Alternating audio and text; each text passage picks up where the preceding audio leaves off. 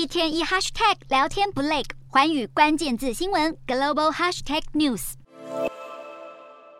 工程列车脱轨翻覆，造成技术人员两死五伤的惨剧。中国与印尼合作新建的雅万高铁，连接印尼首府雅加达和西爪哇省首府万隆，全长一百四十二点三公里，是中国高铁首次全系统、全要素、全产业链在海外的建设项目，更是中国“一带一路”计划的标志性项目。二零一六年一月正式开工，原定二零一九年下半年完工，却因为新冠疫情影响，进度一再拖延。今年十一月，好不容易开始试营运，却又发生了这起严重脱轨意外，让建设工程再次喊卡。其实，印尼政府最早是和日本接洽，要合力打造这条高铁，但日本努力规划了七年，印尼政府最终却选择了中国的方案。如今，亚万高铁预算已经严重超支，达到七十五亿美元，约新台币两千三百二十三亿。工程也一延再延，还有环境污染等问题，实在状况百出。不少印尼民众开始质疑亚万高铁的建造，甚至期望日本能重新向印尼输出安全可靠的新干线技术。